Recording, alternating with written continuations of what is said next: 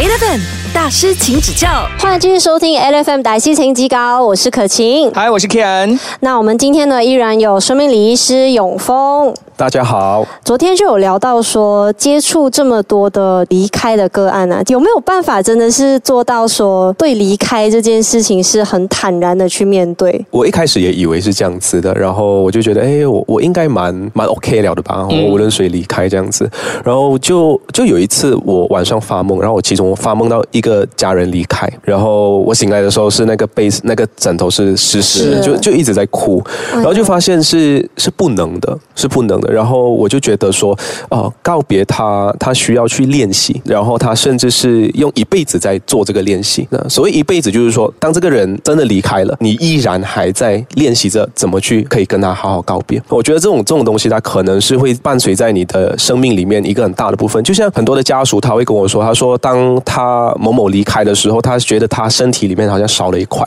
嗯，但少了一块就是少了一块，他从此就不一样了。只我只是觉得说，我们可能不要用。异样的眼光去看待这个不一样哦，这不一样，它未必是不好的哦，它未必是消极的，只是我们可不可以去接受这样子的一个不同？我觉得是可能是一个我们要探讨的课题吧。OK，所以到最后，其实回归到我自己本身能不能够去接受离开这件事情。当然我们刚刚有讲到练习告别这个东西，其实应该要怎么样去练习告别？是是通过自己想象吗？哎，如果今天失去了这一个人之后，我那一个当下的情绪应该会是这样的来练习，还是一？直要跟自己讲说，哎，每一个人都会离开的。我离开的时候，我应该要怎么样的情绪去面对？所谓的练习告别或探讨死亡，哈，它到最后的话，它其实并不是要我们去 focus 在死亡的那一刻，嗯，哦，它其实我觉得它最终要达到的东西，就是在活着的时候你该做什么。我经常讲说，诶，让告别不留遗憾呢，其实它其实是蛮骗人的。哦我们太多遗憾了，在因为总是做不完，想要做的太多，对，想要给的爱就是给不完。是那能。能够做的就是说，你生前给了多少，你你去争取了多少，或者是你去陪伴了多少。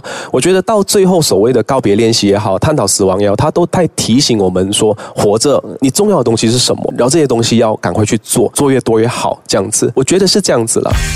Eleven 大师，请指教。像有没有一些个案是让你觉得说，哦，我我我我可能跟他聊过天，然后有改变到你的一些可能对于生命的看法？哦，有哎，有，就是其实是在去年新年的时候，新年的时候我就在东马嘛，是东马，然后就接到电话，然后他就跟我说，他一开始他就很 很坦然，他就说，哎，我我有癌症了，我想要规划我自己的丧礼。哇，他自己直接找你？他就直接找我讲，所以我就说，哎呀。好，我回去过后赶快去去找他这样子，然后回来后我去找他的时候，他那时候其实他身体还蛮 OK 的，你看得出他生病，但是他就是可以走路，可以讲话这样。然后我们做了一些规划，他非常的有想法，然后啊，他的先生也在旁边，他带着他先生一起去帮他规划这件事情。然后我就以为，因为很多时候我们在接这种所谓的癌症末期的时候，他可能会一拖可能半年、一年这样子，很久的，所以我就忘记这件事情了。然后大部分两个月之后吧，我又再接到他电。电话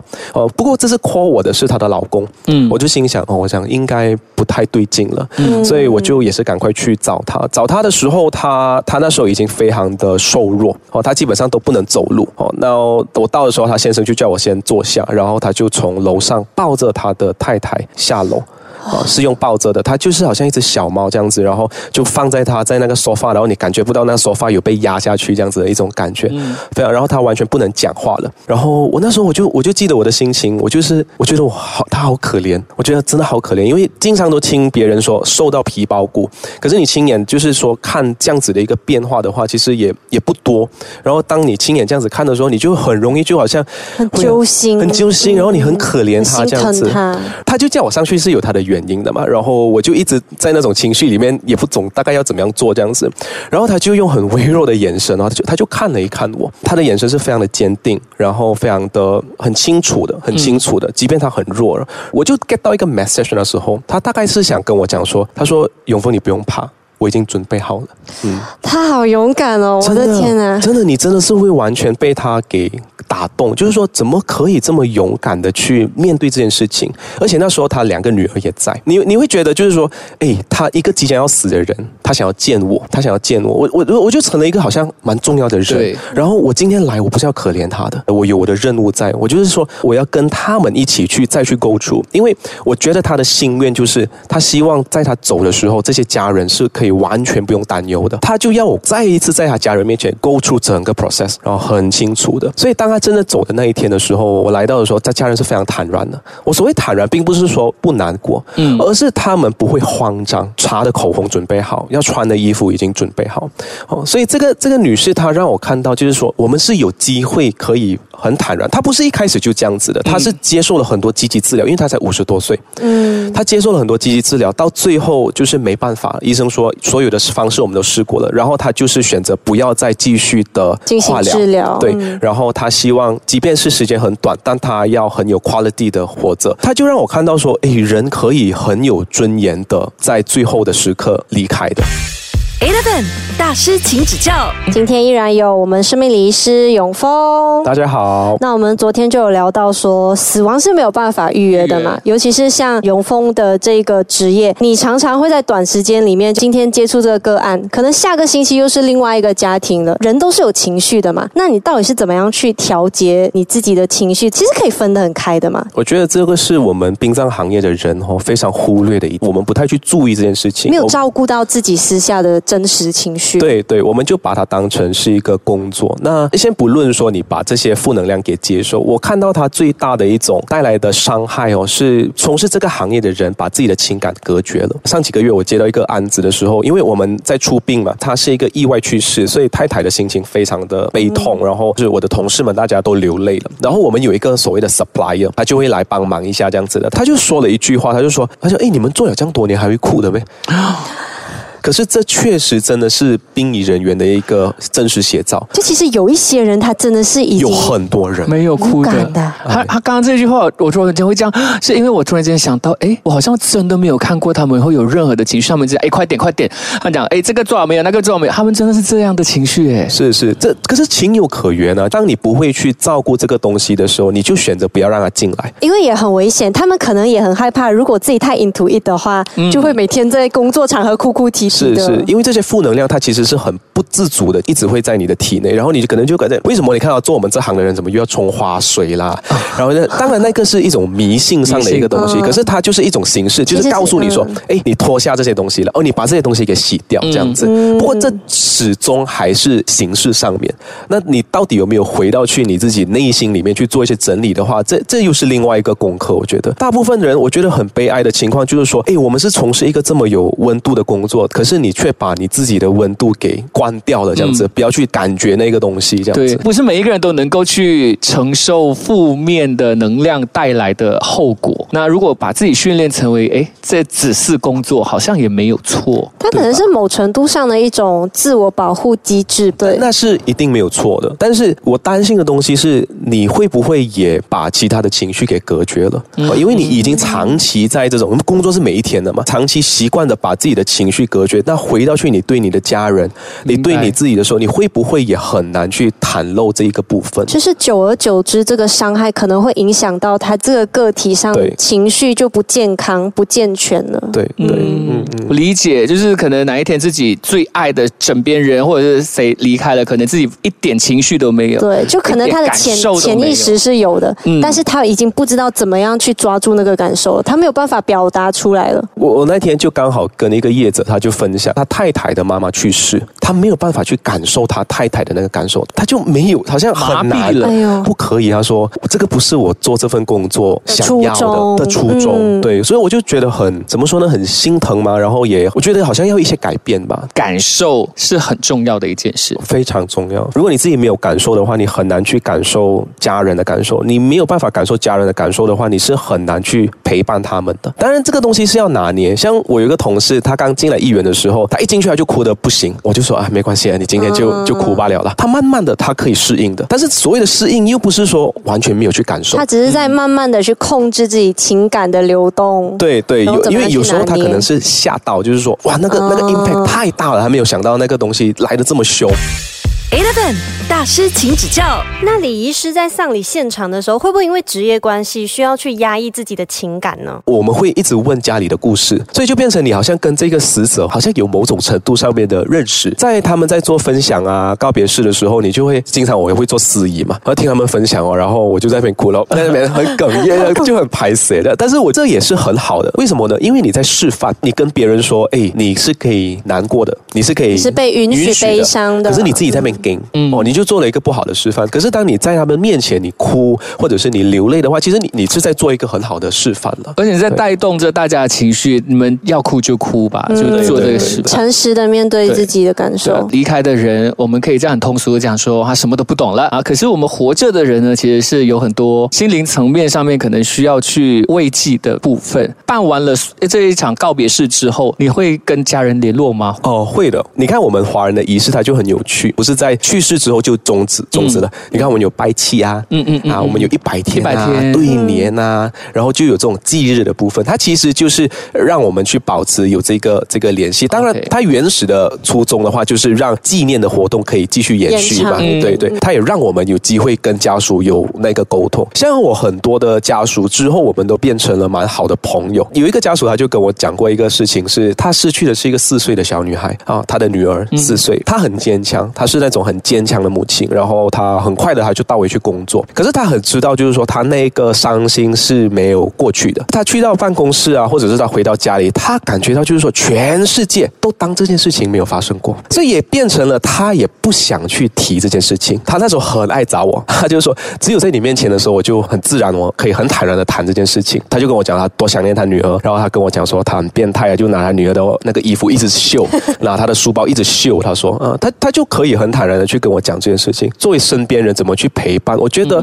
丧亲家属在丧亲之后要经历的一个心情变化，它是非常的多样的。哦，有一些真的很 OK 的，那有一些真的是一直走不出来的。那我们能不能够很开放的先去接纳这样子的不同呢？哦，就是因为我们心里可能我们有一个底嘛，就觉得哎，一个人丧亲之后，可能过了两个星期，他要回到 normal，但是你可不可以放开这一个主观的一个认为，去接纳他很自然的一个情况？我觉得这是第一个功课吧。啊，只是身边的人能不能够扮演好一个陪伴者的话，也决定了他这个悲伤的转换是否能够变成更好的东西。因为有一些人会因为一件死亡的事情而变成一个更好的人，嗯，那有一些人可能就是会变得消极的人。消极的人，自暴自弃对对对。所以这时候，其实身边的人反而应该做的，除了陪伴，其实更多的是一个同理心跟接受，允许他去有他自己悲伤的这个时长。可能有的人短，有的人长，每一个人是不一样的嘛。你常会在你的呃社交媒体啊，会分享一些个案的一些故事啊，或是整个准备告别式的过程。我自己看了，我每次都是很感动的。我对我甚至也有 share 过一些。就好像刚才你讲的那四岁小孩子，我记得有写过我。们明天就来聊聊看这一些故事呢，到底给永丰带来了什么生活上或是人生上的影响和启示。Eleven 大师，请指教。所以一开始是怎么会想到，哎，要把这一些故事都放上网？在陪伴家属的时候，有一些感动，有一些心得，就尝试把这些东西给记录下来。嗯我完全没有想到说大家会看的，真的真的，就是而且他 share 的很多哎，而且很？details 哎、真的真的是很很深入的那一种他是。有像在看小说的啊，或者是一些散文什么之类的。你可以把它全部集合起来，可以出书了，真的书。。我记得第一次写那个故事的时候，就蛮多人去就去 share 这样子，你就会发现说，哎，我的那个感动，或者是。家属给我的那个感动，也感动了别人。渐渐的，而且你会发现说，你好像在改变死亡的样貌，就大家也不再是把丧礼变成说，就是说哦，可能很恐怖的灵堂，或者说是就是那种只有哭哭啼啼的一些事情这样子。所以有了很多这样子的回馈之后，我就发现，诶，大家又愿意看，然后又又能够感动，然后也把死亡的面貌可以得以改变，这样子就让我比较有动力说继续可能再努力写。因为其实我我很辛苦写的，就是我每次写一篇哦，就是要写很久，因为一个丧礼它好像一座森林这样子，然后你要挑一个东西来写，你不能什么都写嘛，它其实很伤脑筋。必须说这个东西我真的要感动的，我我不能够为写而为写而写，我又我又写不到，我又不能，我就我就说人家说，哎，你是专业的，我说我一点都不专业，专业的我觉得是可以任何都可以写的，我说我不专业的，我真的要有感觉我才写有感而发才能写出真实的。有时候一篇文章可能我写几天这样子的，改了又改，而且会被 reject，因为每一篇文章都会给家属看过嘛，也会面临这样子的一个情况，也遇到一些家属很可爱的，就说，哎，你会写我的妈妈吗？这样子，他叫他主动要求。对对对对。是不是？其实你在写的这个同时，你也在消化跟整理你自己在这一场告别式里面的情绪呢？对我，我觉得它其实是我自我疗愈的一个部分了。嗯，哦，就是说我可以去整理我里面的那种触动，然后有时候就是因为一幕的，好像我记得我写过一个，他妈妈去世很年轻，最后他唱一个《You Are My Sunshine》对，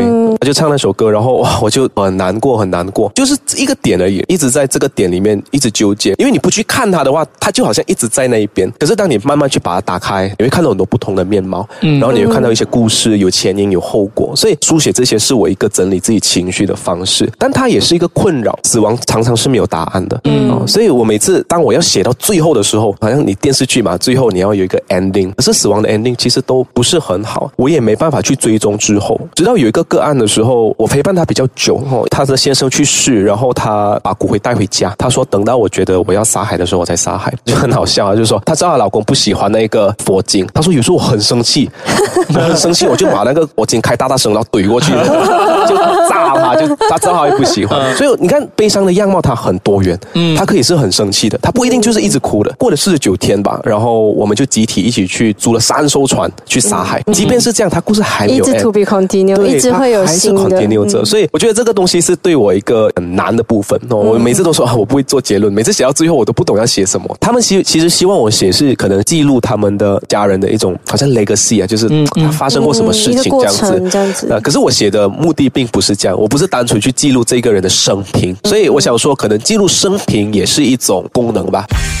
Eleven 大师，请指教。你用你的方式把这些告别式也好，或是你把这些故事用很有温度的方式，把它用文字来表达给大家，把一个冰冷的行业变成很有温度。你自己觉得你最大的获得、最大的体悟是什么？我我觉得首先可能我并没有去把它变化，因为就是它是一个陪伴的一个工作，它陪伴的工作它不会是冰冷的。嗯、我觉得我只是可能去还原了这一个工作的本质，原我对我去让大家看到说，可能一个礼仪师的一个本质到底是怎么样子的。哦，那我觉得这过程我是收获非常非常多哦，因为当就像我讲的，很多时候当你在这个大的一个一个行业里面，就是一个大的我们说什么呢？一个大的啊、一个一个系统里面的时候，你你其实不允许去表现你自己。我所谓表现，就还包括说你的情感。很多时候，你的你的上司，像我以前工作的时候，他他其实就觉得你你不要问这么多，嗯啊，你不要去有这么多的情感 emotional，然后可能你在陪伴家属的时候，不要乱乱讲话。嗯，我我觉得这些东西都可以再去被探讨哦，因为到最后，我觉得我们不是去帮大家。办丧礼而已，呃我们其实是陪伴这一组家属去度过这一段时间，所以有适当的慰问或者是适当的一种聊天是非常重要的。所以，嗯，我觉得我我我比较感慨的是。当我从事议员之后呢，我其实收到很多年轻人会来信说：“诶，我想当礼仪师。”啊，当然，他这个部分他不一定说他很坚决，但是至少我觉得有让有一些人对这个行业产生了一点兴趣，而且是年轻的，嗯啊，年轻的，我觉得诶那。嗯我觉得功德无量啊，这样子能。让更多人认识说，其实有这个职业，然后能做的事情，我觉得这是一个很有使命感才能够呃才能够担任的一个职业。嗯，我觉得是这样，因为收入并不是很高。因为我觉得他还蛮喜欢不把一些东西拉回现实层面来讲的，因为我觉得也是好的，因为让大家就是你知道知道我们还是活在很现实的一个社会当中哈。